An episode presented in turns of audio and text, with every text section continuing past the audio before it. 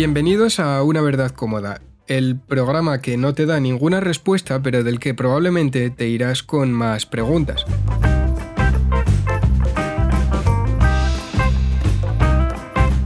Yo soy Ismael López Fauste y conmigo está Adán Ruiz Román. ¿Cómo estás, Adán? Muy bien, don Jesús Ismael López. Aquí un día más contigo. No me habías dicho que te llamabas Jesús, tío. O sea, todos No los días llamo- hablando de Jesucristo, hablando No me tal. llamo Jesús ni mi apellido es mi padre. ¿Es tu padre? de- Es mi padre, claro, es es el apellido. eh, el otro está día te fui, te fui a etiquetar y busqué, no sabía cuál era tu, una de tus redes, no me salía, lo busqué y me salía ese nombre. Digo, joder, como se llame Jesús y no me lo haya dicho, o sea que es tu padre. Sí, espera, vamos a empezar por orden de prioridades. eh, vamos de menos importante a más. En el programa de hoy vamos a hablar del Red Scare, del macarcismo, porque en el programa anterior hablamos de la Inquisición, concretamente la Inquisición española, y ya nos vamos pues al siglo XX para hablar de, de eso, de, de cómo se crearon otras inquisiciones laicas y cómo en general pues funcionó la censura y se llegó a justificar la persecución de colectivos gracias a, en este caso, no la religión, sino la política. Y ahora, en otro orden de cosas más importantes, eh, lo que estábamos comentando hace un momento es que mi padre hizo un pedido online de redes, porque le gusta hacer redes en la cuarentena porque se aburre, usando el correo electrónico del podcast. Y es muy bonito cuando vas a subir algo a redes y ves que tu compañero ha visto bastantes vídeos sobre pesca y dices, Mm. Ismael, podríamos hablar un día de pesca en una verdad cómoda. Pero resulta que no es él, o sea, estoy tan defraudado como las ocho personas que nos están oyendo. No, lo de pesca, lo de pesca, si nos salen sugerencias de pesca es porque es como cuando te salen sugerencias de reggaetón. Yo creo que es como youtuber dice, este es el estándar de recomendación que voy a dar, vídeos de pesca y vídeos de, de reggaetón. Eh, bueno, Vamos pues, a darle al estándar que tenemos. Eh, Te traigo tres cosas muy guapas que es que va a petar tu cabeza. A Vamos ver, a, hablar de, de la caza de brujas americana, ¿no? la buena, Ajá. la del siglo XX, la anticomunista, por eso decimos lo de la buena, ¿no? Porque habrá algún seguidor de- del frente, del, frente de- del Comité de Actividades Antiespañolas que dirá, eso es lo bueno. Tal. Vamos a ir luego a las brujas de Salem, al siglo XVII, y luego, tío, he descubierto una cosa maravillosa, que es lo que- de lo que acusaban durante las brujas, del proceso de las brujas de Salem, de lo que acusaban a esa gente, tenía una explicación científica. ¿Vale? Y esa explicación científica ocurría también en esta zona en la que estoy hablándote ahora, en Castilla, y se curaba aquí, tío. Esto es acojonante. Luego te lo voy a contar, no te preocupes. Maravilloso, pues vamos a empezar ya, porque la verdad es que eso no lo sabía. O sea, un poquito porque, como siempre, rentabilicé mi ser gótico, entonces Claro. ya, ya venía documentado de casa, pero... que pero no nos bueno, engañen, el primer conocimiento que tuvo Ismael de Salem era el gato de Sabrina, Cosas de Brujas. mi antes personaje ser favorito... no, Era el mejor de la serie. lo no, no, no de la serie, de la historia. O sea, creo, lo digo en serio, o sea, pongo la mano en el fuego si hace falta. Para mí Salem creo que es el mejor personaje que he visto nunca en ningún tipo de producto audiovisual y no Sí, tengo era- claro si novela. Era, era un, para, para los que no lo sepan, era un brujo encerrado en, en el cuerpo de un gato, como una especie de condena, De castigo por querer dominar el mundo. Por... Eh, él dominar el mundo. Y era un, un personaje súper irónico, súper faltoso en una, en una televisión como era Antena 3 en los 90, que a veces adolecía un poco. Se podía hacer eso en unos programas de televisión, pero claro, en contenido para niños y adolescentes era espectacular tener un personaje así, con un humor súper negro, súper ácido. Todos queríamos ser como él. Era fantástico, era fan- además la traducción de Sabrina Cosas de Brujas. A mí la serie de Netflix no me gusta más la serie de la serie de Sabrina Cosas de Brujas, la vieja, la que tenía yo de pequeño, que la de Netflix. Pero es que además me gusta más la versión en castellano porque traducían chistes que yo los veía y decía, pero ¿cómo puede ser que sepan en Estados Unidos quién Ah. es José Luis Moreno? El síndrome del príncipe de Bel Air, que decías, ¿por qué está Will Smith imitando a Chiquito de la calzada al irse? Y Claro. dice, no puedo, y se va de repente, sí, sí. Eso hay que reconocer que, igual ahora que somos puristas de, puristas de la versión original, sienta un poco mal. Pero en aquella época que eras niño era la leche, decir, hola, ha hecho un chiste como el que hago yo con mis colegas, de chiquito, de chiquito. Y luego, evidentemente, pues te dabas cuenta de que la versión original quizá no era así. Pero es un ejercicio muy necesario porque a veces nos pasa que hoy en día con Internet creo que si hay un chiste sobre un político, puedes googlear un poco y decir, vale, es que este político tuvo este problema. Y por eso hacen este chiste en Padre de Familia, en South Park o lo que sea. Pero hubo una época en la que un chiste, en los 90, un chiste sobre la persona que peleaba por la Casa Blanca con Bill Clinton, era imposible pillar ese chiste en España. Entonces te lo traducían y te hacían un chiste de Aznar y Felipe González. Entonces me parece que si bien ahora los dobladores están un poco denostados en ese sentido por inventárselo entre comillas, ahora lo veo mal, pero en esa época creo que era necesario, que había que reescribir un poco todo para decir, mira, este chiste no se va a entender. Internet, claro, sin la, ¿cómo se llama? La aldea global. Es un concepto que ahora todos, gracias a Internet, vivimos en un, bueno, la globalización y demás, pero vaya. Pero claro, volviendo al tema, al tema secundario de este programa, que el primario serían las redes que compró mi padre usando el, redes. correo. Podríamos llamar el, programa así, pero lo habían cogido. el, el tema del macarcismo, de esta Inquisición, también tuvo que ver muchísimo con el cine. De hecho, te traigo una frase de un cineasta que, vas a alucinar, pero que, diremos más adelante. Pero bueno, por poner un poco de contexto, esto del macarcismo ocurría, si no estoy mal informado, entre 1947 más o menos, duró como 10 años, hasta el 57, ¿puede ser? Más o menos sí, principalmente final de la Segunda Guerra Mundial hasta la llegada de... Y esto es muy importante, ¿eh? hasta la llegada de Eisenhower al poder. ¿Por qué? Porque Eisenhower era un presidente que había luchado en el campo de batalla. Cuando llegó como general, era un general con cinco estrellas, no como la Mao, ¿eh? sino de las del ejército. Y era un general que había, que era, se basaba su comportamiento en la política y en la guerra. Y no le gustaba este rollo que tenía McCarthy de la guerra sucia, por decirlo así. ¿Quién era McCarthy?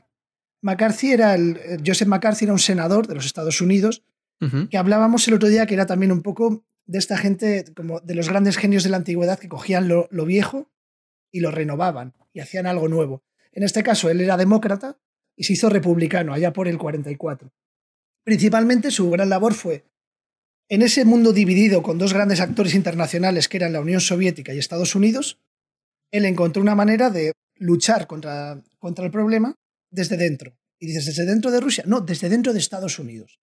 Él empezó a, a mover una serie de hilos, principalmente de medios de comunicación y de mensajes políticos, para que la gente, los propios estadounidenses, empezasen a ser policía de balcón, lo que hemos vivido ahora de sus vecinos. Si alguien tenía una mínima sospecha de que alguien estaba haciendo algo comunista en su trabajo, en su vecindario, se afectó muchísimo al cine, por ejemplo. Esta película creo que tiene un mensaje, creo que tiene un mensaje comunista y a la vez habían películas que se valoraron mucho que decían es tu labor como americano ver y comunicar si estás viendo alguna de estas cosas en, tu entorno que estén relacionadas con el comunismo. Hay que luchar contra el comunismo desde dentro. Llegó incluso los cómics.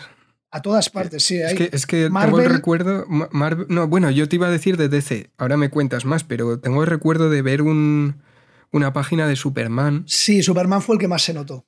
Que era, bueno, decía cómo, cómo ser un buen ciudadano estadounidense. Y creo que Batman también. Batman en uno de sus primeros de sus, porque una vez me dio por decir, voy a leerme todos los cómics de Batman desde cero.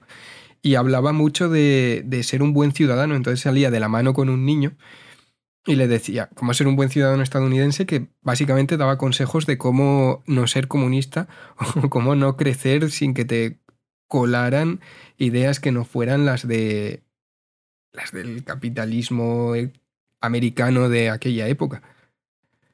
Ese capitalismo es muy importante, hay que entenderlo como es muy importante para los Estados Unidos porque lo que consigue es que después de una guerra muy grande en la que incluso los ganadores europeos estaban mal, los ganadores de donde no habían mantenido esa guerra, es decir, excepto Pearl Harbor, no había sufrido grandes daños la población estadounidense dentro de Estados Unidos, comenzó a hacer lo que conocemos hoy en día como, esa, como ese capitalismo de, de Estado, de vamos a ser el Estado más capitalista del mundo. Por el contrario, teníamos a, Mao Zedong, que llegó al poder en China y fundó la China comunista, el Partido Comunista Chino, pasó a ser el partido que más mandaba y se empezó a hacer la China comunista que hoy conocemos. Y hago un poco de comillas en el aire. Mm. Esto se tradujo que la, cuando empezó la guerra de Corea, pues todas estas guerras, estas tensiones de la Guerra Fría, contaban siempre con el bloque comunista el bloque capitalista, el bloque estadounidense. Lo que decíamos el otro día del primer y el segundo mundo, pero que se realizaba todo en estadios del tercer mundo. Esta guerra de Corea que realmente sigue hoy técnicamente siguen en guerra hoy, aunque se firmó un armisticio en el año 53 del siglo pasado, lo que consiguió esta guerra es apoyar, eh, servirle de apoyo a Joseph McCarthy para empezar a perseguir todo, absolutamente todo tipo de actividad que él sospechase o que su gente sospechase que iba en contra del gobierno, que tenía puntos de vista políticos peligrosos, no favorables y principalmente ayudándose de ello para limitar los derechos de la población civil en pos de la seguridad nacional. Eh, por añadir, esto tiene mucho que ver con lo que comentábamos en los primeros programas que siempre mencionaba lo de crear un enemigo y siempre decía la importancia en la propaganda de no de convencer tanto como de crear un enemigo. Y este, este hombre lo que, lo que buscó fue eso. Era una forma de tener a todo el mundo bajo la alerta, es que se llamó así, se llamó Red Scare por el terror. Fue el segundo terror rojo en realidad. Hubo otro antes, creo que alrededor de los años 20 pero bueno, el macarcismo concretamente, pues eso, se centró en crear un enemigo y en meter muchísima propaganda de odio. No me quiero meter en camisa de once varas, pero a pesar de que han pasado más de 50 años, es posible que todavía nos quede más de lo que pensamos dentro de la política y que haya, que haya cruzado pues, el charco. Eh, nosotros teníamos a Franco, que era, que era, perdón que te interrumpa, eh, pero tenía Franco que tenía un miedo brutal al comunismo. Mm. Y fíjate que ya hemos perdido, Franco, ahora mismo no estamos en contra del comunismo, pero si McCarthy tenía su comité de actividades antiamericanas, hoy en día estamos encontrando muchos contenidos, muchas formas de, muchas comunicaciones de diversos partidos que no están marcando anticomunismo, están marcando antiespañolismo, anti, anti, anti. Es decir, no buscamos unirnos a partir de lo que nos une, sino unirnos a partir de lo que nos separa de otros. Y esto es muy importante porque McCarthy lo manejó muy bien. Actividades antiamericanas. No era, no era anticomunismo, era el enemigo no era el comunismo. El enemigo era la gente que quería atacarnos a nosotros. Si tú lo llamas antiamericano, parece que te estás defendiendo. Si hmm. lo llamas anticomunista, estás atacando. Y en todo momento McCarthy, este senador completamente loco por la persecución, lo que buscaba era eso, verlo en todo momento como una excusa de que nos están protegiendo, de que lo que estamos haciendo es por tu bien, que si, te, si acusas a un vecino de comunista porque ha dejado la bandera fuera mientras llovía o cualquier movimiento, ¿qué pasa? Que esto se puede aprovechar mal. Fíjate, esta misma semana, hoy mismo, Donald Trump ha dicho que está por las redes rulando que quiere prohibir cualquier colectivo antifascista como terrorista. Eh, quiere, sí, quiere bueno, yo acabo de ver el tweet que los quiere meter como. Como, grupos terroristas. Algo, terrorista, eso es. Te suena que aquí se hizo algo parecido, ¿no? En los 90, eh, gente que quemaba un contenedor fuera de cierta comunidad autónoma era vándalos. Sí, y si los quemaba dentro de una comunidad autónoma era terrorista. Porque hubo una pequeña caza de brujas. Es verdad que existía un mal, pero lo que no podía hacerse era coger a toda la gente que tú quieras perseguir y decirle, bueno, pues ya que voy a, ponerte dentro de este mal. Te voy a clasificar dentro de esto que está ocurriendo para meterte por terrorismo, por algo antipatriótico. Y aquí es donde surgió un poco este movimiento político de la caza de brujas. Es decir, buscar a gente comentar. perseguirlo. Se denominó o sea, no fue porque a veces decimos la caza de brujas, tal. Yo no, yo no sé en la Edad Media cómo se, si la gente decía han venido a hacer una caza de brujas. Pero esta vez sí que se usó el término caza de brujas por los afectados. Completamente. Si os, da por buscar, eh, veréis el término witch hunt. Así que sí que lo usaron, porque además, bueno, e, es que lo, interesante de esto en comparación con el programa anterior, por ejemplo, a mí, por, a mí que me da esta curiosidad, es que la Inquisición afectaba, había gente poderosa y había bueno, gente poderosa, pues los judíos, todo esto que comentábamos, ¿no? De las deudas que se debía dinero y que era una forma de quitárselos de en medio. Pero luego también había gente pobre, como muy probablemente fueran los colectivos, grupos de mujeres que fueron afectados y que se, que se llevaron a la hoguera. Sí, lo que decimos siempre, cualquiera de estos movimientos principalmente afecta a la gente más pobre, a las minorías étnicas y a las mujeres. Es muy Pero esta vez afectó a los medios de comunicación y a Hollywood, que era bueno, también tenía mucha vinculación, de hecho todavía sigue siendo un, argumento la vinculación de Hollywood con el colectivo judío, pero pero afectaba a gente poderosa, gente bastante visible, no era... hubo mucha gente en la industria a favor. O sea, John Wayne, por ejemplo, y muchos de estos, de estos actores que hoy se ven como, como hitos heteronormativos de la masculinidad americana, de pitillo, tortazo a la mujer, soy un hombre y putos comunistas, esa mm. gente también hizo mucho a favor. Es decir, empezamos a ver que esa caza de brujas tenía bastante de la caza de brujas inicial. Es decir, es que la están apoyando gente de, con poder. No es lo mm. mismo que en tu pueblo acuse tu madre, acuse a la vecina de brujería, que venga el cura y acuse a alguien de brujería. Siempre que hay un creador de opinión es mucho más importante. Lo que decíamos antes, si aparece Superman diciendo, compórtate como un auténtico americano, no es lo mismo que te lo diga Superman a que lo digas tú en tu Instagram o yo en el mío, que nos sigue poca gente. Superman, tío. En aquella época no había redes sociales, pero había un icono de la, de la americanización, que eran el Capitán América, Superman, los hombres perfectos. De hecho, se juega un poco con el, personaje del Capitán América, juega un poco con eso también.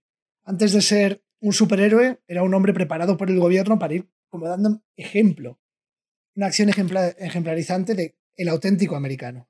El Capitán América es muy interesante porque a diferencia, bueno, tú lo compararías con, dirías que es el equivalente de, Marvel la respuesta de, bueno, no sé ni si iba antes, pero dirías que Superman y el Capitán América son equivalentes entre Marvel y DC. Mm, hay ¿Se te ocurre otro más? Es que siempre hay como una respuesta de una editorial a otra al mismo concepto de. Hay algunas. El, gran, el gran bastión de, Marvel siempre ha sido Spider-Man. Y sí que hay otros, por ejemplo, Masacre tiene a Lobo. Hay algunas, que, hay algunas que se ven muy claras. En el caso del Capitán América y, de Superman, creo que no nacieron como tal, o por lo menos creo que no, pero sí que se han utilizado como tal. Es decir, eh, Spider-Man ya era el buen vecino de América. Sí, no, eh, eh, te iba a hablar de eso. de que... Ya se hablaba de él como un. Pero el, el que se politizó, por decirlo así, evidentemente en el nombre está Capitán América, no Capitán Estados Unidos. Pregúntale a un guatemalteco de la época si se siente identificado con el Capitán América. Pregúntale al, a un hombre que tenga una rodilla de un policía en el cuello si se siente identificado con ese hombre ario, musculoso y proamericano. Pero precisamente eso es como. E, es el equivalente a lo que ocurre en la historia realmente. Llega, Eisenhower al poder, McCarthy empieza con Truman, Truman ve bien esta acción del, del anticomunismo, y Eisenhower es el que llega y dice de repente, no, no, no vamos a ganar con, una, con un método de guerra, no lo dice así, pero lo considera una guerra un poco sucia. Volvemos al americano que era, que Eisenhower, era un hombre que había luchado en Normandía, que, tenía, que había perdido a, hombres en el campo de batalla, que había luchado por su país. Y en vez de querer ganar con una guerra sucia de acusaciones y demás, él quería ganar de otra manera. ¿Eisenhower qué, hacía? Eisenhower fue de los primeros que empezaron con este rollo que conocemos hoy en día de destrozar el tercer mundo haciendo lo mío. Es decir, hmm. derrocación de un presidente electo en Guatemala, colocación de dictadores en Latinoamérica de mi color para que el otro color, el rojo, no pueda controlarlo y demás. Eisenhower quería ganar en el campo de batalla y le parecía desleal e incluso podría decirte que, por lo que he leído, yo creo que había un poco de este rollo de la hombría americana. Le parecía un poco, un poco algo achacable, algo ruin, algo incluso femenino u homosexual. ¿Por qué te digo esto? Porque resulta que el señor, eh, que el señor McCarthy acabó, es, increíble cómo acabas con tu propia medicina. Eso te iba a eh, es, fue su fin. Sí, sí, acabó. Se metió con eh, quien no debía perdido. Sí, ah, acabó con un alcoholismo brutal fue inculpado de bastantes cargos, aunque luego fue exculpado por el Senado. Eso ya hizo exactamente lo que él hacía. Fue acusado de algo, se lo hicieron, y aunque luego fuese exculpado, eso ya no se lo quitó ese San Benito. Ya. El Senado sí que es verdad que le exculpó, pero censuró bastante los métodos que había utilizado en sus investigaciones y empezó ese calvario. Antes de entrar ahí, eh, lo que me he podido leer sobre el final de McCarthy fue que no sé si interpretarlo así, pero se volvió prácticamente un paranoico. Y lo que acabó haciendo fue meterse con los suyos propios, empezó hasta a meter al ejército en su caza de brujas o Sí, principalmente cualquier, cualquier algo político militar que no se significase muy a favor de él, hasta luego. Entonces, claro, eh, ¿qué pasó? Que empezaron a utilizar esa propaganda, la utilizaron contra él. Los periódicos empezaron a hacer caricaturas suyas. Eh, decía lo de la hombría y todo esto, porque se empezaron a difundir rumores sobre su supuesta homosexualidad. Es muy gracioso porque si vas al blog de César Vidal, que tenía el otro día buscando cosas sobre McCarthy, César Vidal en, Libertad Digital, ¿por qué cayó el senador McCarthy? Cuando habla de su homosexualidad pone entre dos guiones, supuesta y falsa homosexualidad. César Vidal cree, ese historiador, periodista, esa fusión de ti y de mí, pero mucho más facha, si alguno de los dos lo fuésemos, eh, remarca bastante eso de la falsa homosexualidad. Principalmente lo que tenemos aquí es su propia medicina.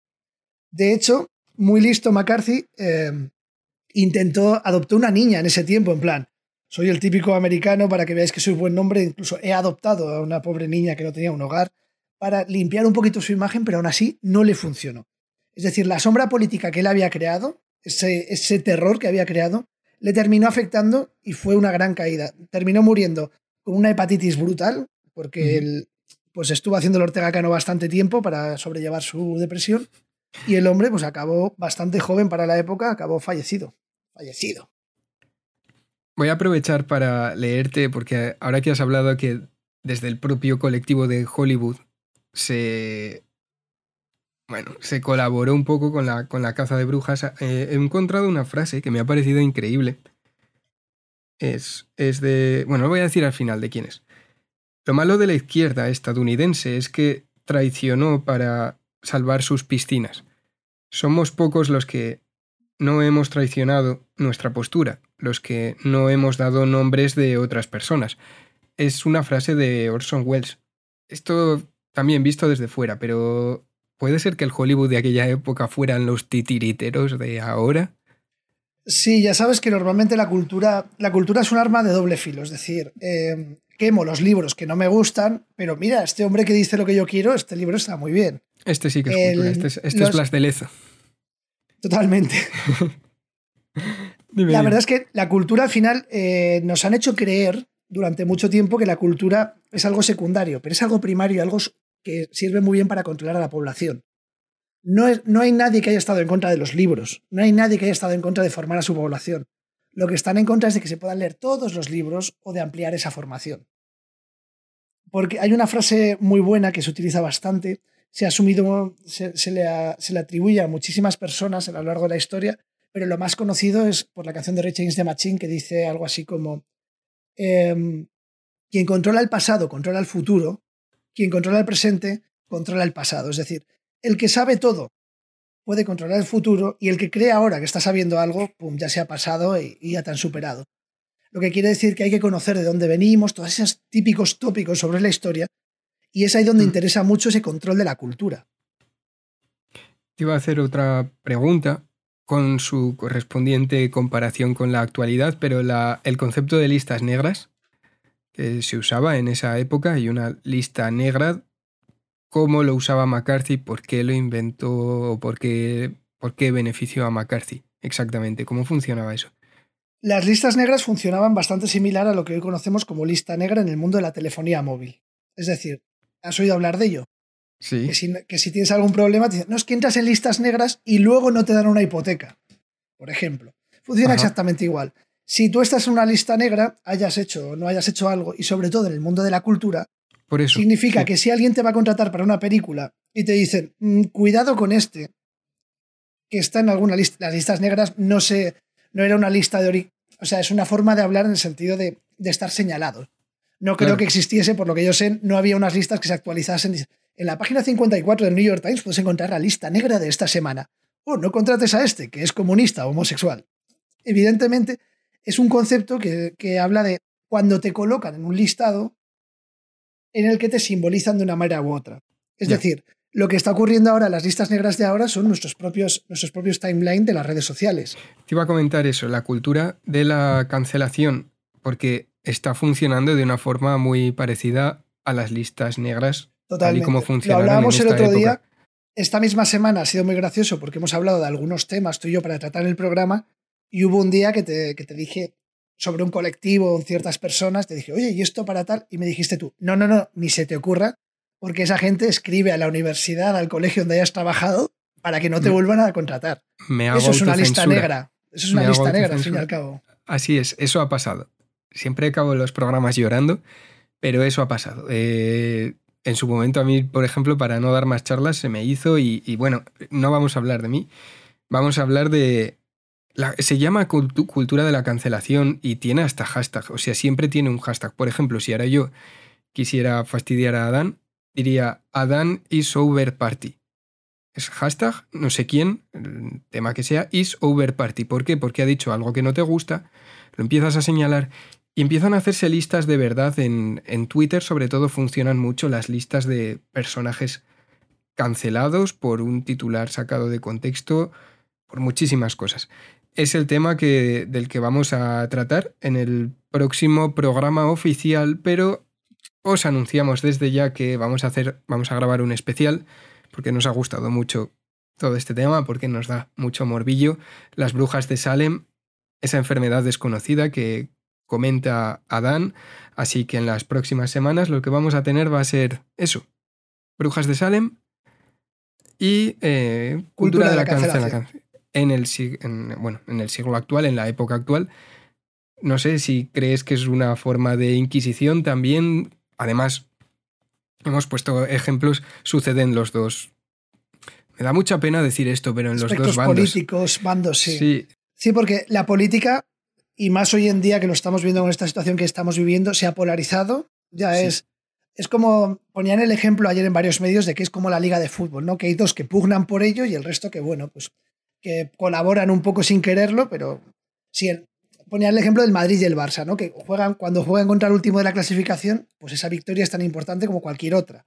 Pero la liga es Madrid y Barça. Creo que yo no sé mucho de fútbol y algunos dirán, no, porque hay uno en el Atlético en Madrid y en Logroñés están haciendo grandes cosas. Ni idea de ello. Pero es verdad que están polarizándose a eso, que eres del uno o del otro. A ti y a mí no nos gusta el fútbol, pero seguramente apoyemos al Madrid o al Barça, ¿no?